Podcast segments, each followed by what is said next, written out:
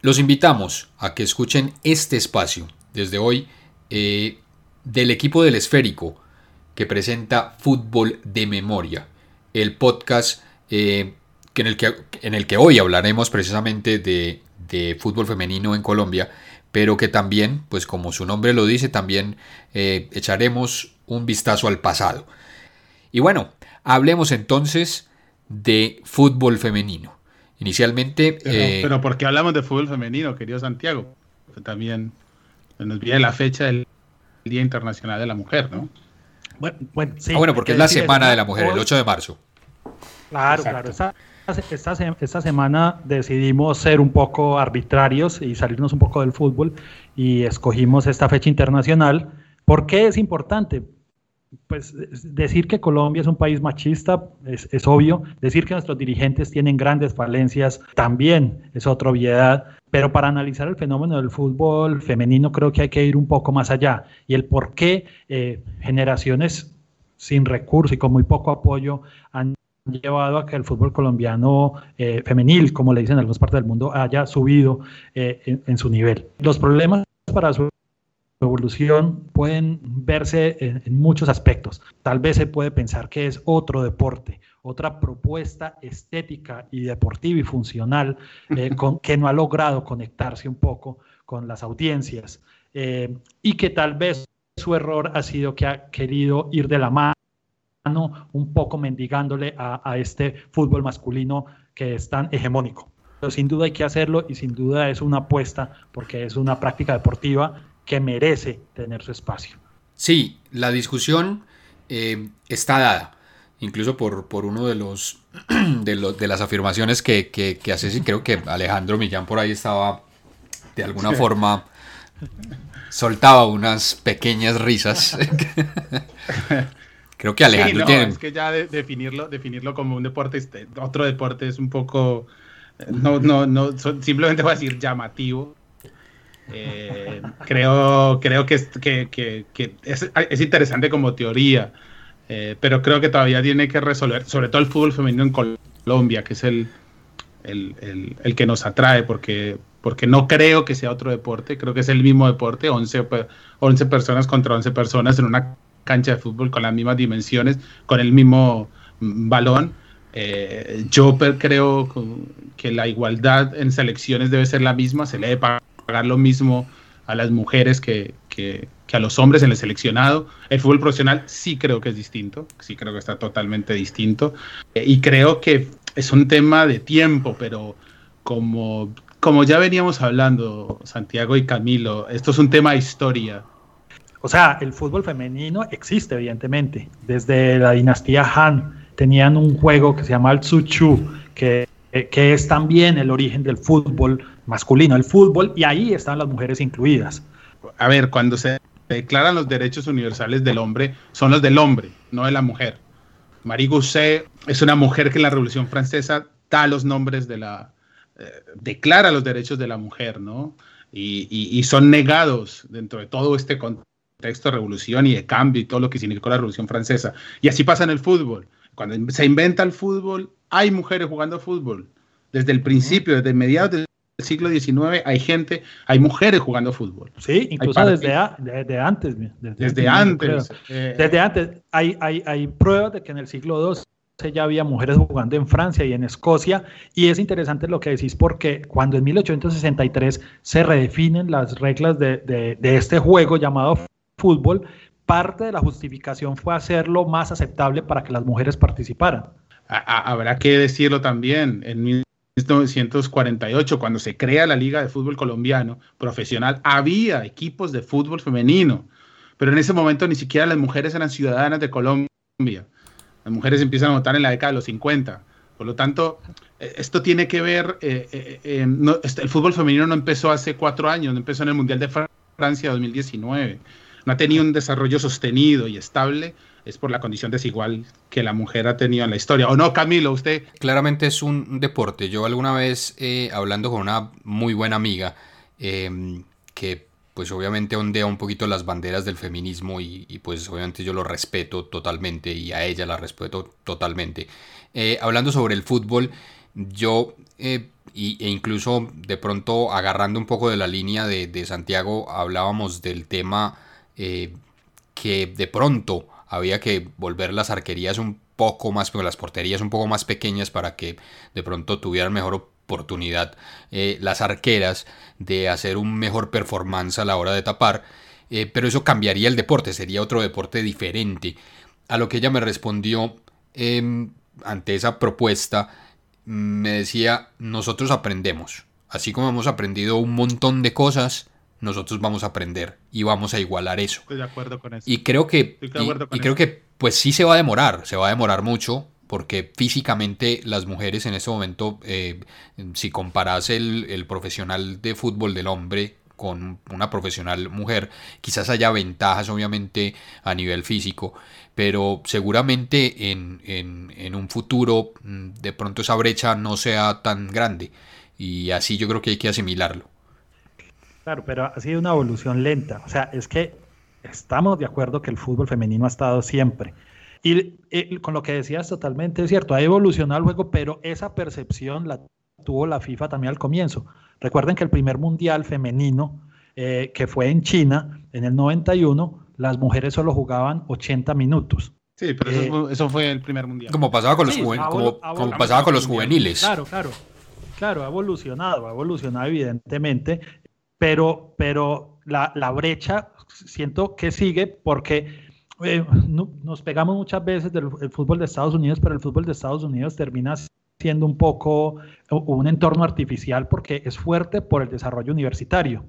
Pero bueno, el fútbol colombiano es el que nos importa, el fútbol estadounidense es otro fútbol, este es el fútbol colombiano eh, que todos sabemos es, ha sido un extraño camino. De hecho, eh, es, es, esta semana el 11 de marzo de 2016.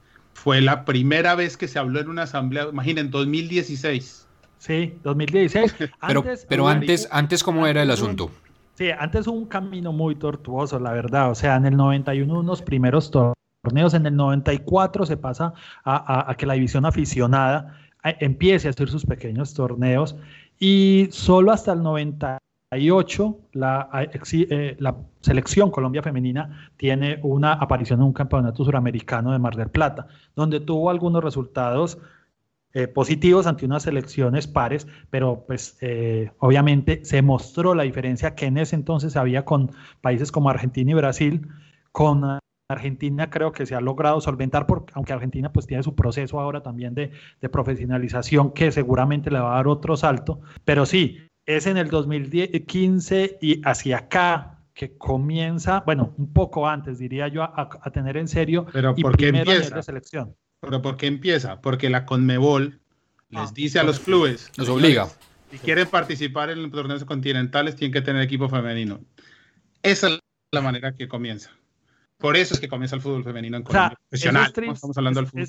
Es, triste, porque no, hay una, no hay una convicción realmente. Es verdad. Es verdad, pero por requisito, por requisito, por cumplir el requisito. requisito, claro, hay que cumplir el requisito. Estuvo catalizado por dos fenómenos. Una generación muy exitosa de jugadoras colombianas que pues llegaron a, un segundo lugar en Copa América, ganaron en inferiores, estuvieron en mundiales, llegando a semifinal en un, en un mundial eh, en menores. Esa generación mostraba, creo que también impulsado un poco con la llegada es una teoría un poco mía, con la llegada también de mujeres al periodismo deportivo.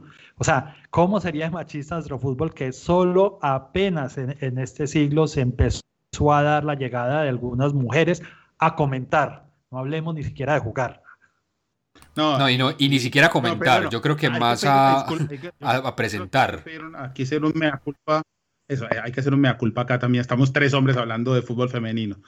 Hagamos el mea culpa, hagamos la interrupción ahí pero es el podcast y así es, es, esta, es esta idea. Pero el fútbol colombiano tiene esto, tiene que ser obligación. Viene la pandemia y además la Conmebol quita esa condición.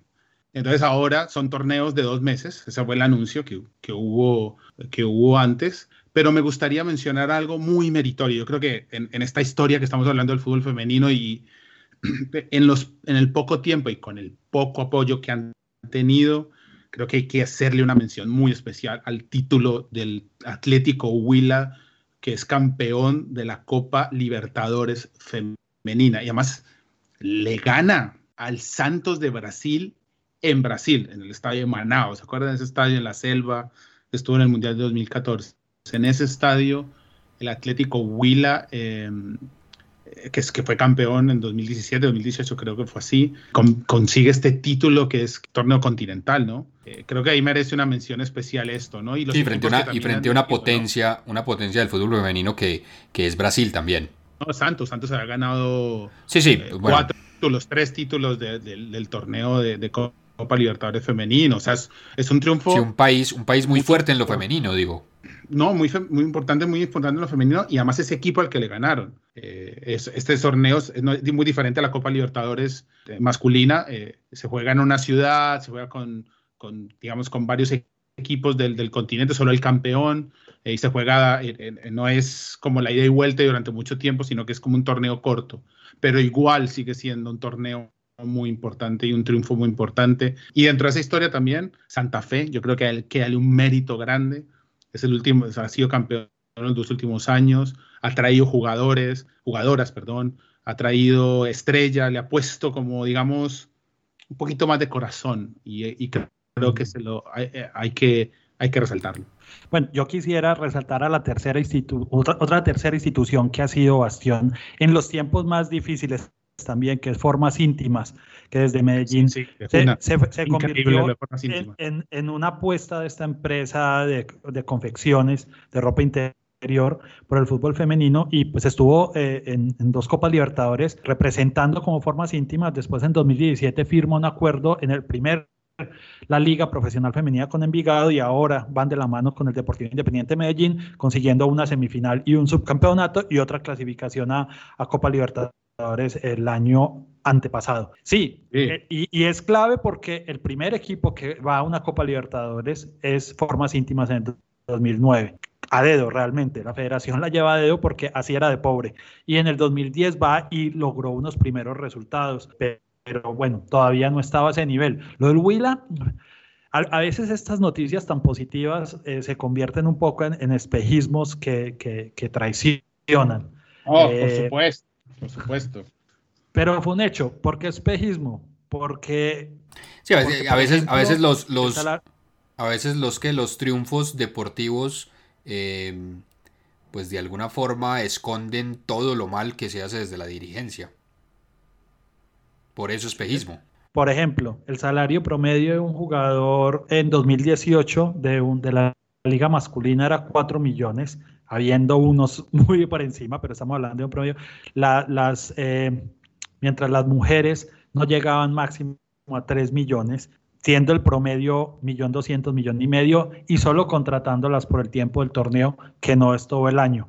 Es una, es una brecha grande. De hecho, se decía también en aquella época que solo el 11% de las jugadoras inscritas en Colombia tenían contrato laboral vigente, los otros eran prestación de servicios. Entonces ahí es donde yo digo, y creo que muestra de ello es que el Huila desintegró ese equipo, o sea, realmente no hay procesos. No hay, no, no, no, no, y, y ahí va, ¿cierto? Ahí va. Claro, hay que decir, como lo dije ahora, que tampoco es que eh, Colombia sea, diga, esté pues muy atrás y muchos países. Para darles un dato que me pareció eh, muy grande es que la mitad de las futbolistas registradas en el mundo, casi la mitad, están solo en Estados Unidos y Canadá. Está bien todo eso, pero a ver, partamos del problema grande que tiene el fútbol profesional, que es supuestamente la gestión, ¿no? A ver, armar un torneo que dure un año, que es lo que les gustaría a todas las jugadoras profesionales, tener un contrato a un año al menos, ¿no? Ya no vamos a empezar a, soñar con un contrato y terminar definido, contrato de cinco años como lo hacen los jugadores eh, masculinos, cuesta 30 mil millones de pesos. Y estamos en pandemia. Es, creo que es un poco eh, eh, imposible, sobre todo porque el fútbol femenino todavía no, no, no genera esa cantidad de dinero. Pero un torneo de dos meses es una vergüenza.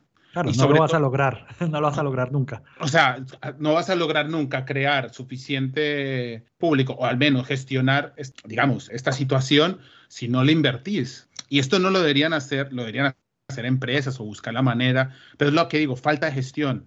Y por ejemplo, está el tema que se supo hace nada, que la federación dice que, no tiene apoyo de dinero y la Federación Colombiana de Fútbol, la deporte le dice, sí, yo le di 1.500 millones de pesos y resulta que habían devuelto 600 millones de pesos al gobierno colombiano en un dinero que era para el fútbol femenino. Así de mala la gestión de los directivos colombianos. Está demostrado, está en una carta de la, de del Ministerio de Deportes. Entonces... Bueno, pero se pagan, 16, se pagan 16 mil millones de pesos para multas de de temas de boletas. No, yo, eh, eso, eso sin, sin hablar de ese tema, que es un tema ya, pues, una vergüenza total, pero 16 mil millones, pero sobre todo que además eh, la federación recibe dinero de FIFA para estos temas de desarrollo. ¿Dónde está la plata? ¿Y dónde está la gestión de los directivos del fútbol femenino? Ahí hay un mundo. Nosotros somos campeones panamericanos, somos los actuales campeones panamericanos de fútbol en el continente. O sea, donde está Canadá, donde está Brasil y donde está Estados Unidos. No, digo que le ganamos a ellas, pero están ellas, esas tres selecciones, y somos campeones panamericanas. O sea, aquí hay un recurso de fútbol femenino muy importante. Y el gran problema que tiene el fútbol femenino ahora es la falta de visión y de gestión de los directivos colombianos para invertir y demostrarle a empresas públicas, a empresas privadas, que eso puede tener potencial. Sí, lo otro... Yo creo que Santiago tenía unos datos de, la, de la precariedad del tema, o sea, datos adicionales, además del tema de los salarios. Sí, sí, sí, o sea, lo de los salarios es una vergüenza, pero, eh, pero además, además, sí, el tema que, que, habla Millán de cómo se pierde un poco la plata, eh, es totalmente, pero que, quería decirles que uno de los, hace unos años, uno de los países más exportadores en mujeres que realmente no mueve mucho dinero las operaciones eh, entre, entre los equipos. O sea, para darles una idea, la FIFA lanzó hace unos años un informe donde en un año solo 577 operaciones de, de, transacciones entre equipos de mujeres. O sea, esa cifra parece mucha, pero cuando se compara con la del fútbol masculino, resulta, resulta, digamos, pues ridícula casi. Y obviamente Estados Unidos es el equipo más protagonista, repito, cuando tiene, eh, eh, digamos, esta estructura universitaria. Pero sorprende que Venezuela se convirtió en un país exportador de, jugadoras. Y Venezuela creo que en resultados y en nivel no está tan lejos de, Colombia. La goleadora histórica del fútbol colombiano es de Venezuela. Del, fútbol profesional colombiano, sí. Porque del fútbol femenino, fútbol femenino. De la selección es Catalina Usme. No, Catalina Usme, pero Oriana Altuve es venezolana y sobre goles, ahora está en el Betis. Eh, esa es. de Venezuela y, la trajo Santa Fe también. Eh, el, el, fútbol venezolano, para otro tema, para otro día, para, otro, otra noche, pero es también interesante lo que está pasando en el fútbol venezolano, no solamente en el femenino, sino también en el masculino. Sí, sí, yo, yo creo que es un caso eh, de, de, estudio interesante para ver. Yo, digamos, recogiendo un poco la pregunta que nos hacía ahora Alejandro Millán sobre el tema de, opinión. Y, justificando lo del comienzo que veo que a él le, causó un poco, claro, no, es un deporte, las reglas son las mismas, yo no pido que la cambie, pero eh, es un nivel de, de, desarrollo diferente por el propio apoyo que ha tenido y compararlos y ponerlos al mismo nivel, creo que es, porque cuando llegas comercialmente donde un cliente, obviamente va a preferir patrocinar a, a, a que Neymar publicite su marca que tiene mucha más exposición que otra. No le podés decir que se salga de su negocio y que lo haga por, por otros valores que podrían estar, pero, pero que al final no terminan dejando un sustrato definitivo. Creo que el fútbol eh, colombiano y la federación deben entender un poco y adaptarse un poco. Eh, una propuesta que desde aquí lanzado es sustentes en una estructura universitaria, como lo hace también eh, el fútbol de Estados Unidos y que así se ha convertido en el fútbol femenino más importante del mundo. y no solo, y no solo el fútbol, y no solo el fútbol de Estados Unidos, el baloncesto, el fútbol americano. Todos los deportes están basados en el, en el, en el universitario. No, yo, yo propongo otra cosa.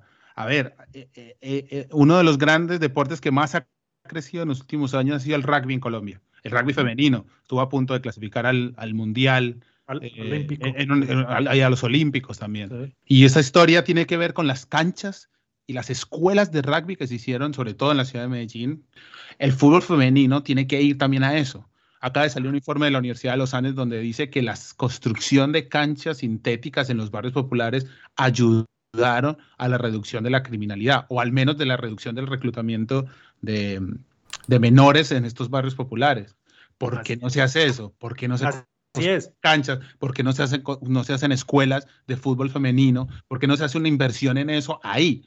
Bueno, listo. Para ir cerrando este tema, eh, lastimosamente, y ya es eh, en opinión mía, lastimosamente sufrimos este tema de la pandemia porque creo que el fútbol femenino por lo menos estaba viendo la luz en Colombia y ahora, desafortunadamente, eh, no solo para instituciones deportivas, no solo para, para, el negocio del fútbol, sino para muchas empresas eh, se volvió la pandemia una excusa para no hacer las cosas o hacerlas mal o hacerlas mediocremente. Y así nos va.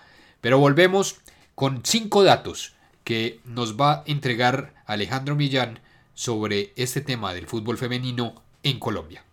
Más que datos son, digamos, lo que uno puede resumir de lo que ha pasado. Son sería bueno decir que la primera anotadora fue una joven de 15 años del Cortuluá, cuando le ganó al Deportivo Pasto en 2017, que es cuando realmente empieza la Liga Profesional Femenina en Colombia, era, se llama Marci Cogollos, fue la primera anotadora. Se han disputado 360 partidos, 1017 goles, como ya dije, Oriana Altuve, la venezolana, hecho 28 goles en, en, en el tiempo que estuvo en Santa Fe, la número 2 y colombiana Catalina Usme del América de Cali y el equipo más campeón, eh, el Independiente Santa Fe. Y como decíamos, con gran mérito, el Atlético Huila, campeón de América en 2018 en Brasil. Digamos que esos son los datos generales. Hay, muchos más datos. sí. Quisiera dar un estudio que sacó eh, Link Digital y Cerveza Águila después del primer campeonato femenino, si me permite. ¿Patrocinado eh, o no? ¿La cervecita patrocinada? bueno, era el patrocinador del torneo. Ah, Entonces, eh, determina que las para que veamos un poco la dinámica y que puede ser un deporte atractivo. Las mujeres en ese torneo realizaron un disparo cada cuatro minutos, de las cuales el 44% fueron al arco. En el mismo, el 11% de los tiros terminaron en gol, teniendo un promedio de 2.6 anotaciones por partido y tiene una certeza en los pases del 72%. Digamos, esto habla que es claramente un deporte que va más hacia el frente o una variación del deporte para, para tampoco herir que, que, lo que hoy vemos en el fútbol masculino donde pues los goles son cada vez más escasos. también parte de la evolución. Así fue el fútbol masculino en una época, porque lamentablemente la táctica termina por apretar un poco las tuercas eh, en el deporte y lo vuelve un poco más mecánico y aburrido. Esta espontaneidad todavía la tiene el fútbol femenino. Bueno, quiero agradecer a, ustedes que estuvieron escuchándonos esta charla eh, de amigos sobre el fútbol femenino en Colombia donde estén ustedes, donde estén eh, escuchando este podcast Fútbol de Memoria que hace el equipo del esférico, estén caminando, estén trotando, estén en la casa, estén en la noche antes de dormir. Este es un espacio para ustedes. Y esta charla agradecemos entonces a Alejandro Millán, a Santiago Gutiérrez. sí, chao, chao, Los dejamos con esto. Mi nombre es Camilo Di Mate y los dejamos con un audio final eh, para terminar eh, la anotación del que sin duda ha sido el mayor triunfo del fútbol colombiano. Llorelli Rincón necesitaba anotar el gol tras la atajada de su compañera, la portera Daniela Solera del Huila campeón del segundo torneo profesional de Colombia, llegaba a la final de la Copa Libertadores tras dejar a Laudas, a Unión Española, a Peñarol. Derrotaría por penales a los brasileros Iranduba y al favorito en la final Santos de Brasil. No sabemos eh, qué sucederá con el fútbol femenino, pero aquí se hizo historia. Atención que si convierte, Huila será campeón. Huila será campeón. Atlético Huila será campeón de la Copa Libertadores Femenina. Atención. Atención que le va a pegar la pelota al conjunto Pita. Le va a pegar la pelota al conjunto colombiano. En las piernas de Llorelli Rincón. Atención que va de pierna derecha. Vamos Llorelli, le va a pegar la pelota a Llorelli. Atención que ahí va.